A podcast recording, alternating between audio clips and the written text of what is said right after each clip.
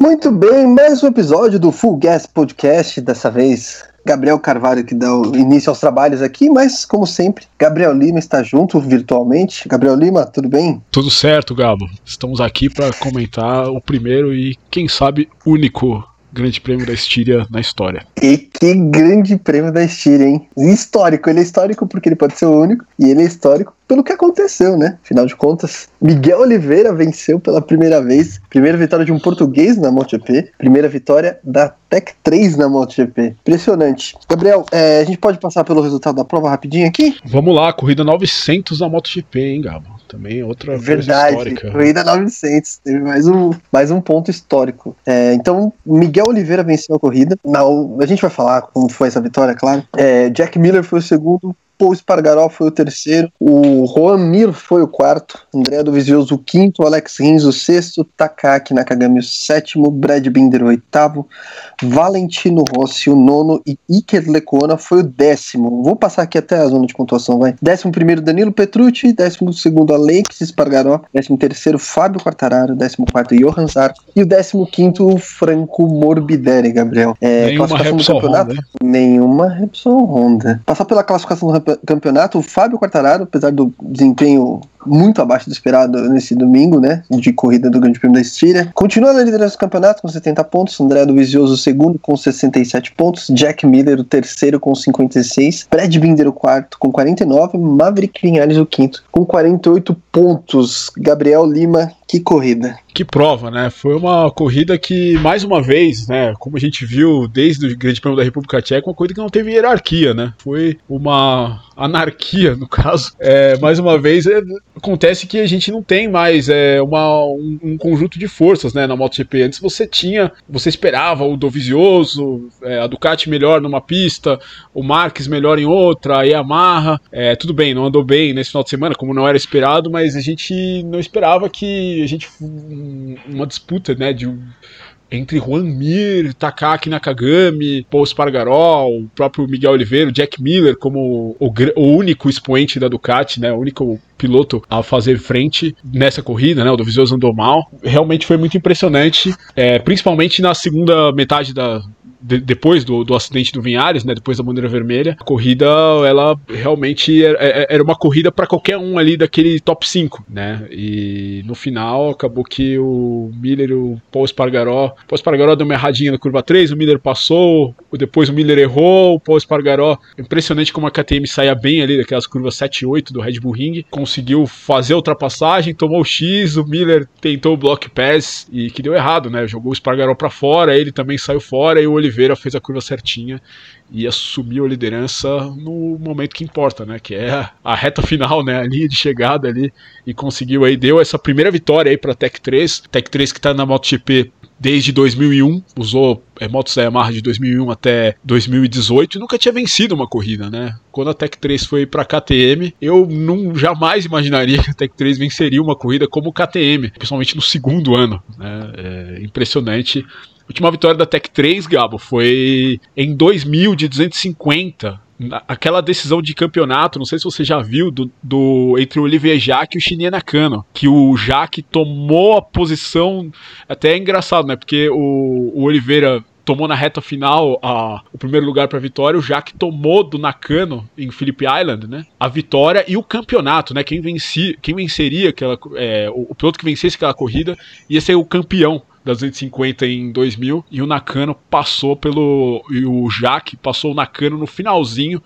passou uma roda na frente do Lacana e conseguiu aquela vitória e aquele mundial, né? E a Tech 3 subiu com os dois para a MotoGP no, no ano seguinte. Mas foi uma grande prova, uma corrida muito interessante. Uma pena para o Mir, né? Mir vinha muito bem no início, mas enfim, uma prova que teve aí todos os ingredientes de uma, de uma grande corrida, uma corrida que a gente vai falar por muito tempo. É, foi.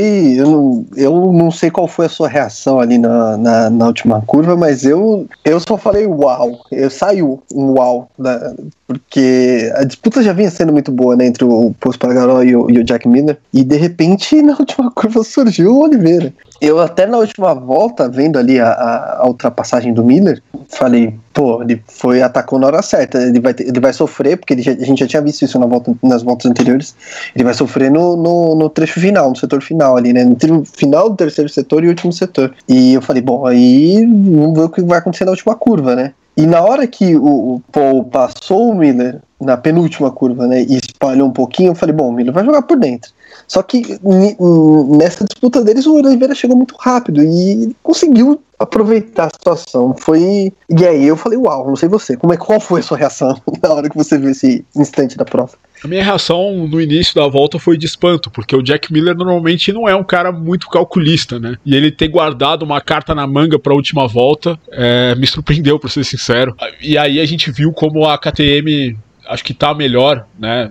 Pelo menos na minha impressão, é, de curvas do que a Ducati, né? Principalmente como na, na aceleração, num, num, trecho sinuoso, que é aquele entre as curvas 7 e 8, né? Pô, o Espargaró conseguiu ganhar tempo do Jack Miller. Todo o tempo que o Miller ganhou na aceleração, nas retas, no início da volta, ele, ele, ele recuperou ali. Ele também ainda tinha esse gásinho e acabou que os caras se passaram três vezes durante a volta. O Oliveira conseguiu chegar, passou ali naquele final. Minha reação no final foi de surpresa, foi de espanto, assim, na hora que eu vi o Oliveira passando, né? Até como o Miller falou na coletiva, né? Passando do lado dele toda a velocidade.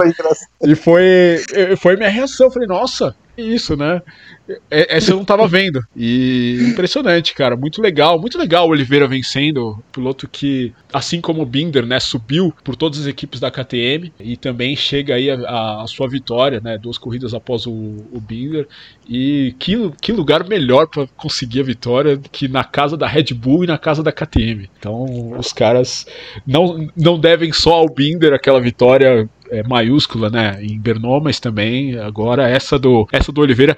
Pena que não tinha gente, né, lá, é, não, não tinha gente na arquibancada da KTM, não tinha porque senão seria um negócio muito maior, seria o Oliveira ter explodido, né, o Red Bull Ring é, se, tivesse, se tivéssemos fãs lá, mas mesmo assim foi uma vitória muito legal. É, e você mencionou o Mir, né, realmente, né, ele teve muito, ele foi o mais prejudicado, né, com essa questão da bandeira vermelha, né, que a gente ainda não falou, mas a gente vai falar, que porque ele não tinha pneu não tinha pneu novo para colocar. E aí ele foi ficando para trás. Ainda conseguiu, né, é, salvar, né, o quarto lugar, mas foi o grande prejudicado porque estava tendo ritmo para dominar a prova, né? E parecia que até o fim e não seria incomodado. O que me surpreendeu, até de certa forma, você surpreendeu, é, te, te, surpreendeu ver a Suzuki andando daquele jeito numa pista como o Red Bull Ring. Surpreendeu? Olha, me surpreendeu na semana passada. Essa semana não me surpreendeu, não. Na semana passada, o Rins teria disputado a vitória se ele não caísse. Né? Ele, logo que assumiu a liderança, caiu na frente do Dovizioso. E o Mir, Gabo, a gente tem que lembrar que o Mir ele é muito bom na Áustria. A primeira vitória da carreira do Mir é, no Mundial foi de Moto 3 na Áustria em 2016. Ele venceu também em 2017, que foi o ano que ele foi campeão mundial de Moto 3. E na semana passada conseguiu também o primeiro pódio dele na Áustria, na MotoGP.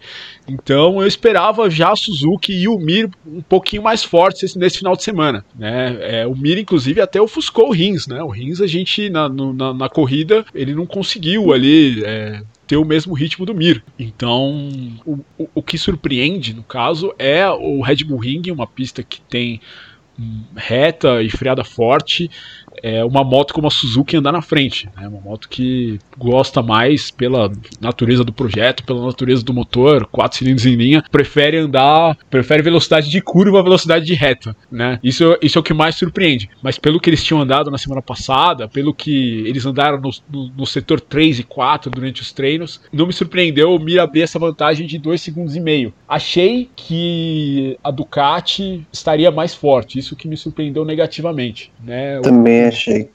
O, Miller, no começo, ele, ele tinha um ritmo ali junto do Mir, é, junto do Nakagami, que também acabou é, sendo prejudicado pela bandeira vermelha. Mas o Mir, ele meio que no final, ali, na metade da corrida, da, no, no, final da primeira bateria, vamos colocar assim, ele já não tinha mais o que mostrar. Ele tava ficando, e tava quem tava indo embora era o Mir e o, e o Nakagami. Mas, enfim, a Suzuki, uma grata surpresa, fez o que a Yamaha não foi capaz de fazer no Red Bull Ring até hoje, né? Que é liderar uma corrida de maneira convincente e com um cara que tá no seu segundo ano apenas, né? Pois é, e aí você falou de Yamaha, já é aqui o, o que eu quero trazer também, o assunto, né? Próximo assunto, Yamaha. Yamaha, a gente sabia que Yamaha não teria uma vida tranquila no Red Bull Ring, mas principalmente né, no GP da Estíria, a coisa ficou bem complicada para Yamaha. E teve o acidente do Vinhares, né? Vinhares ficou sem freio ali na, na, na curva 1, teve rapidez no pensamento de pular da moto, porque ele escapou de um acidente que poderia ter sido muito pior. E tem a questão do motor também, né? Pro, principalmente pro Vinhares.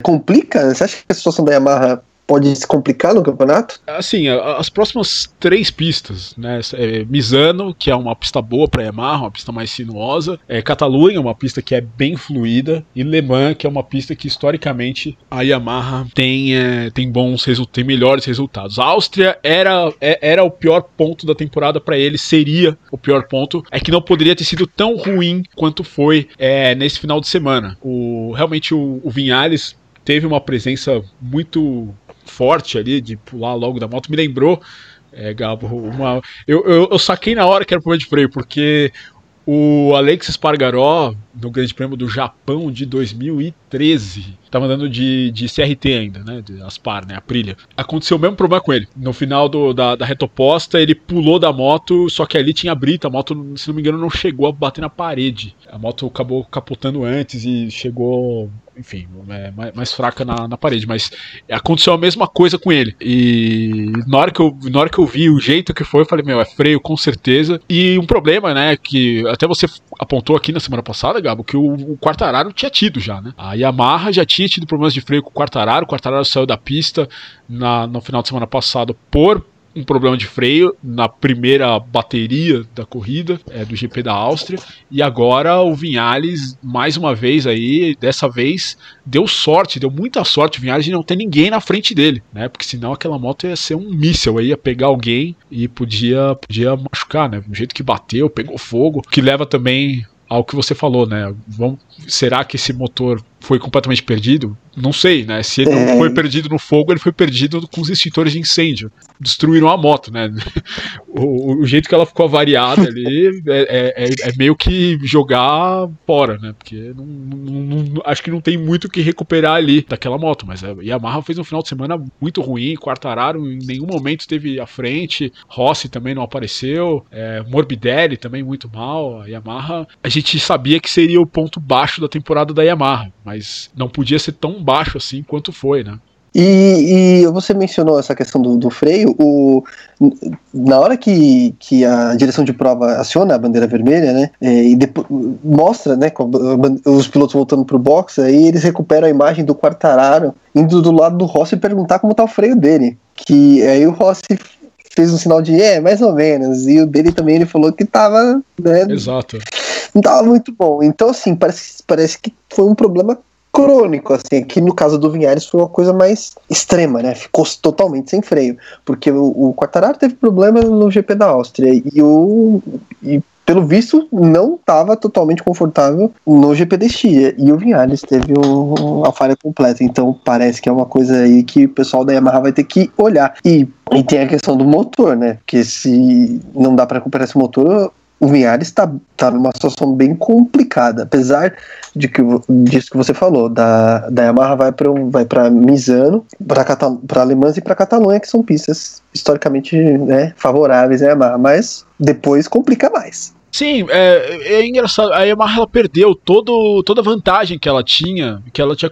é, conseguido na Espanha, né? Na, no, nas duas primeiras corridas de Jerez, né? Se você for ver o campeonato, agora são o, o Quartararo tem 70 pontos. O Miguel Oliveira, que é o nono, tem 43. São 27 pontos do primeiro até o nono. Quer dizer, não é nada. Não é nada isso. O Rossi está em sétimo, tem 25 pontos de, vantagem, de desvantagem para o Quartararo. E entre o Rossi e o Quartararo tem o Dovizioso, tem o Miller, tem o Binder, tem o Vinhares e o Nakagami. Quer dizer, a, onde é que foi a vantagem? E ainda corre o risco tanto de todos os pilotos da Yamaha correm esse risco, porque o Morbidelli teve o problema, talvez o que menos corra risco é o Quartararo, mas o Morbidelli teve problema, o, o Rossi teve problema, e o Vinhares também, o Vinhares e o Rossi tiveram o primeiro motor, o motor da primeira corrida retirados da disponibilidade, e o, e o Vinhares, ao que tudo indica, destruiu o outro, né, e, então, é, provavelmente até o final do ano a gente vai ver alguma Yamaha largando os boxes, né, com o sexto motor aí da temporada. Então é um momento difícil para a Yamaha. Né? A Yamaha, o que perdeu, é impressionante, falando de uma maneira mais técnica, o que perdeu no, no, no, terceiro setor, no Red Bull Ring, é uma coisa impressionante. E é o setor que deveria ser, que é onde a Yamaha deveria recuperar a desvantagem das retas, que foi o que aconteceu com a Suzuki, que era o que a gente estava falando agora há pouco. Então é um momento difícil aí para a Yamaha que pode ver esse campeonato aí escapar por entre seus dedos. Parecia no princípio que a moto era uma evolução em relação aos anos anteriores, mas parece que as outras melhoraram mais do que a Yamaha melhorou. Então, no final das contas, a coisa fica bem complicada. Exatamente. Agora, se é para falar de moto que cresceu, pelo visto cresceu mesmo, é a KTM. KTM venceu em Brno, venceu no Red Bull Ring. E não tinha dado, né? Tirando ali os erros dos pilotos, não estava andando tão mal em Jerez. Pergunto, Gabriel Lima, KTM hoje é uma moto para brigar por título?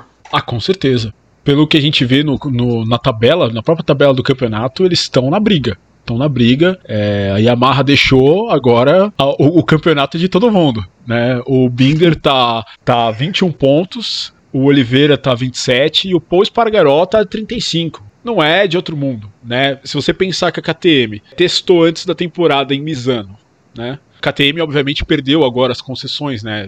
Eles fizeram seis pontos, né? Para quem não sabe, são primeiro, segundo e terceiro, né? Corridas em piso seco, as motos que têm concessão se subir, se alcançar seis pontos numa temporada, primeiro vale três, segundo vale dois, terceiro vale um. Se alcançar seis pontos, perde a concessão.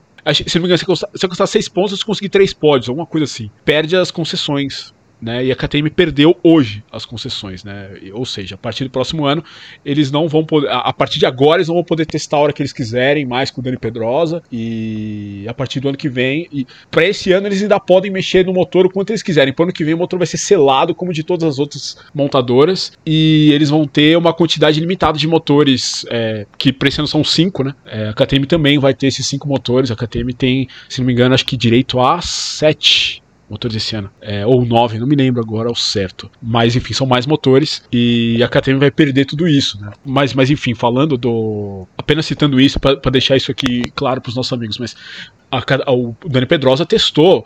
Dani Pedrosa não. A KTM os pilotos principais da KTM testaram, Paul Espargaró, o Binder, o Miguel Oliveira, o Iker Lecuona e o Dani Pedrosa testaram antes da temporada em Misano. Ou seja, eles testaram em Brno, testaram no Red Bull Ring e testaram em Misano. Uh, antes, antes da MotoGP chegar nessas corridas. Ou seja, a KTM tem uma boa chance também em Misano. Eles têm dados bons. Talvez não seja uma pista tão boa para a moto deles, mas é, eles ainda eles têm esses dados. E se a gente for lembrar Le Mans no passado, Le Mans no passado foi a melhor corrida até então da KTM em, em piso seco, né, Gabo? O Paul Espargaró chegou em sexto e chegou, se não me engano, a uns 6 ou 7 segundos do líder, né, que foi o do, do vencedor, que foi o, o Mark Marques Tô aqui vendo, sexto lugar, chegou a 5.9 do Mark Marques, com a moto do ano passado, que era muito mais nervosa que a desse ano. Dani Pedrosa fazendo o input dele aí, fazendo a moto acalmar um pouquinho mais. E a KTM, sim, tem muitas possibilidades aí nesse campeonato. Campeonato que não tem dono, né? E o dono pode de repente ser a KTM. Pois é, concordo com você. E eu, o, o que mais me impressionou até você é, chamou atenção para isso já aqui nesse episódio, é o como, como a KTM andou bem no trecho sinuoso ali, né? No, no final do, do, do setor 3 pro setor 4 ali, e, e, ganhou tempo em cima da Ducati. E o que teoricamente é uma coisa que, sei lá, a Suzuki ia fazer, a Yamaha ia fazer. Só que a, KTM também tem um motor muito bom, um motor forte, que não perde tanto assim pra, pra Ducati, pelo menos não perdeu tanto no, no Red Bull Ring. Então, parece que a KTM conseguiu encontrar aí um, melhor dos dois mundos entre um potência e, e, uma moto ágil. Então parece que realmente vem, vem pra briga. E o quão legal é o, o, chassi dele ser diferente de todo mundo e a suspensão ser diferente de, todo, de todo mundo. Né? Todo mundo usa chassi normal, né, chassi de alumínio, eles usam chassi tubular de treliça e usam a suspensão é, WPA enquanto o grid inteiro usa Orleans. KTM está se destacando. Algo que era impensável há alguns anos na MotoGP, né? A própria Ducati desistiu de usar o seu chassi de treliça e chassi de fibra de carbono no, no início da, da década passada. Né? Pois é, é um. É, contrariando o, o, o que a maioria tem feito, né? E isso é legal. É, de repente pode ser uma nova tendência. É, traz uma inovação técnica para a MotoGP, uma coisa que no mundo atual, moderno, é uma coisa que a gente não vê mais tanto assim no, no esporte motor, né? Você não vê mais tanto, não, tô... tanto essas inovações, né? Então, é, é como se fala, por exemplo, na, na Fórmula 1, né? Se você tirar a pintura dos carros, é são igual, basicamente é. tudo igual. Então, e a é legal ver não isso. É. A KTM, exatamente. Isso é muito, muito legal. Bom, é, mais alguma consideração sobre este incrível, histórico Grande Prêmio da Estíria? Uh, falando da temporada, né? São cinco GPs, quatro pilotos diferentes vencendo, 11 pilotos diferentes subindo no pódio e o, o Fábio Quartararo tem 70 pontos. É o menor número de pontos para um líder no campeonato da MotoGP desde 2006, depois de cinco etapas. 2006, aquele ano em que terminou o, que terminou com o Nick Hayden como campeão, né? O Valentino Rossi caindo na última corrida.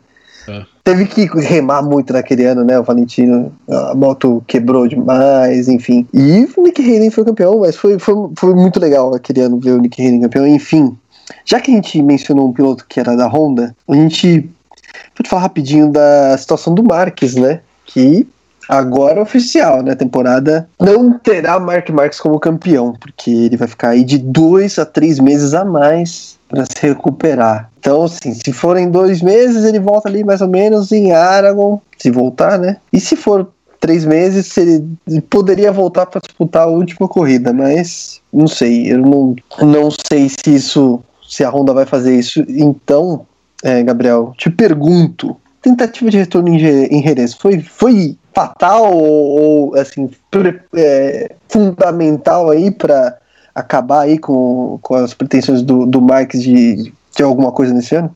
Eu acho que sim, eu acho que ele subestimou uma contusão importante, né? Ele quebrou o braço, né? Ele quebrou um, um osso que hoje em dia, né, com a força dos freios da MotoGP, com a velocidade da MotoGP, é, é um osso que é muito importante. Ele precisa ter esse apoio, né? A gente fala muito daquela cirurgia de arm pump, né? Síndrome compartimental, quando o músculo é, acaba inchando demais, acaba perdendo potência. É exatamente o, o mesmo local onde tá falando do antebraço no caso, né? Mas é o mesmo local, mas é o braço ainda, né? Ou seja, ele precisa apoiar no músculo e precisa apoiar no osso, né? O, o piloto ele precisa ter é, é, um lugar muito complicado, né? Um lugar que você precisa ter muito para aguentar uma corrida, para aguentar um final de semana de atividade, você precisa ter ele muito bem, né? E o Marx não tinha. Né? O que aconteceu é que os médicos deram sinal verde, o Marcos passou em todos os testes ali, mas muito provavelmente ele estava. A gente viu o Mark Marques no, depois que errou no, no Grande Prêmio da Espanha. O Marcos estava possuído ali, né? O Mark Marques motivado é, é, um guerreiro. Ele nunca ia. Não conseguia, a não sei que os quebrasse na frente dos médicos. Mas assim, se ele tivesse sentindo muita dor, como devia estar quando fez aquelas flexões na frente de todo mundo tal. Ele já está sentindo muita dor, mas ele não ia desistir. Ele não queria dar essa colher de chá para a oposição dele. Né? Ele queria voltar a correr e, obviamente, ficando a um segundo do melhor tempo no, na classe no, no, no, no TL3, TL4, enfim. É, era, era um sinal falar: oh, então, eu sou melhor do que vocês. Era o que ele queria, né? Só que, enfim, ele chegou no limite do corpo dele. Né? Chegou no limite e isso acabou atrapalhando ele, né? Enfim, isso deve ter com certeza fragilizado o, o, local da operação e aí acabou que, com aquele final bizarro lá dele tentando abrir a janela e quebrando o braço de novo. Então, acho sim que o Marques cometeu um erro voltando tão cedo, mas enfim, ele ele pode cometer esse erro, né? Vamos colocar assim, porque ele já foi campeão muitas vezes e tudo bem, aí ele ficar fora desse ano para a Honda vai ser complicado, para ele vai ser enfim, vai ser complicado, ele vai passar um ano praticamente parado e a gente sabe que em termos de, de forma é complicado isso para um, um, atleta de alto nível, mas enfim, as coisas são como são e o Marques acabou cometendo um erro aí, provavelmente um erro que ele não vai cometer novamente. Pois é, né, também é, se, se deixar para cometer esse erro de novo aí vai complicar para ele, né? Eu também, eu também acho que poderia ter segurado um pouco mais. Se ele tivesse segurado, talvez ele voltasse em, Se ele não tivesse tentado no GP da Andaluzia, talvez ele pudesse voltar em Misano. Seria complicado para campeonato, enfim, mas seria menos complicado para a questão física, né? Pro, pro lado físico dele. Agora, acho que agora cautela, todo cuidado é pouco, e, e ele só vai voltar, como disse o comunicado da Honda, quando ele tiver 100%, que é totalmente coerente, é total, uma decisão correta do ponto de vista que, para que forçar agora? Já acabou, esse campeonato já foi. Vai ser, inclusive vai ser, né, a segunda vez, né, desde que ele chegou ao MotoGP, que ele não vai ser campeão, né, segundo ano, que foi 2015, quando o Lourenço foi campeão, e agora a gente não sabe quem vai ser campeão ainda, mas com certeza não será Mark Marques. É. Algo mais a acrescentar, Gabriel? Você pode argumentar que ele não foi campeão nos dois anos que a moto não deixou, né? Que é o que tudo indica, essa moto da Honda é muito ruim, né? As motos 2020 da Honda estão andando lá atrás, né? O Crutchlow, que é um piloto rápido, né? A gente sabe do que o Crutchlow é capaz, não está conseguindo andar com essa moto, que tem um motor um pouco mais potente e acaba deixando a desejar na saída e na entrada das curvas, segundo ele mesmo disse. E o Alex Marques é um estreante, nunca foi um cara que aprendeu rápido nas categorias por onde passou. Esperava-se que ele fosse ter um ano difícil. E o Bradle, né, que, enfim, a, a, moto do Marques é a única que não pontuou nessa temporada. Se vou parar pra pensar, o Bradle, ele só tá andando com a moto, né, um piloto que não, tem mais o nível da, da MotoGP, né, o que tudo indica, né, é, e também tá sofrendo com essa Honda. Muito bem, é, vamos passar aqui também o resultado da Moto 2 e da Moto 3 rapidinho. Na Moto 2 teve polêmica e tal, mas o Marco Bezek foi o declarado vencedor, né? O Jorge Martin cruzou a linha de chegada em primeiro, mas ali no último setor ele saiu da zebra, passou um pouquinho ali na área verde e a gente sabe que isso é ultrapassar os limites da pista. Ele não gostou muito, mas regra é regra, então ele teve que perder, teve que teria que ceder a uma posição, né? Se fosse não fosse a última volta, mas como era a última volta, eles tiraram uma posição do Martin. O Marco Bezek venceu, o Martin ficou em segundo e o Remy Gardner foi o terceiro na Moto 3. Vitória também da equipe do Valentino Rossi. Ó. Celestino Vietti foi o vencedor, com Tony Arbolino em segundo e o Ayogura em terceiro. A Ayogura tá sempre por aqui, né? No, nas primeiras posições esse ano. Então, muito bom. É, Gabriel Lima, mais considerações finais? Então, essa esse final de semana a gente, pela segunda vez no ano, teve, do, teve três vencedores inéditos nas três categorias. Né?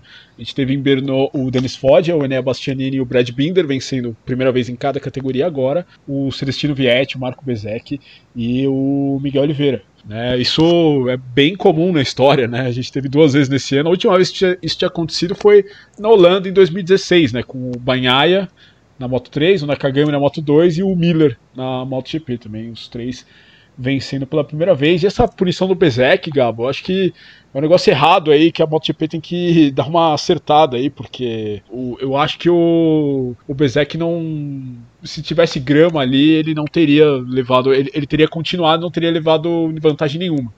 Né? Eu acho que essa regra do, de andar no verde ela tem que ser além da zebra, não na saída da zebra. Né? Essa saída da zebra, o verde está ali por, por segurança. Né?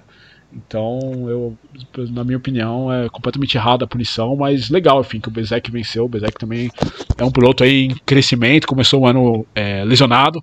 E bom pro Valentino aí, que são mais dois talentos aí conseguindo vitórias. É isso aí. Bezek, para quem não conhece, se parece muito com o Gabriel Lima. Essa é, essa é uma coisa que precisa ser dita. Reza a lenda, reza a lenda. Muito bem, a gente fica por aqui então nessa, nesse episódio, mas a gente volta. O MotoGP para por duas semanas, né? Volta no dia 13 de setembro com o Grande Prêmio de San Marino, mas a gente volta aí antes disso, não é mesmo, Gabriel? Beleza, Gabo. Já estou ansioso, já quero, enfim, quero, quero muito ver a MotoGP novamente. Essa temporada tá sensacional, excelente. Concordo, tá demais. Por enquanto é isso. Obrigado a você que ouviu até agora o nosso podcast Full Gas. A gente tá no Instagram, arroba Full Gas, né? Podcast, eu errei agora, Gabriel? Full Gas Podcast? Full Gas Podcast. Full gas, às vezes Full Gas Podcast, então não se esqueça. Nossos episódios estão no YouTube, estão no Spotify, estão no Apple Podcasts. A gente volta em breve, então. Um grande abraço. Um grande abraço, Gabriel. Até mais.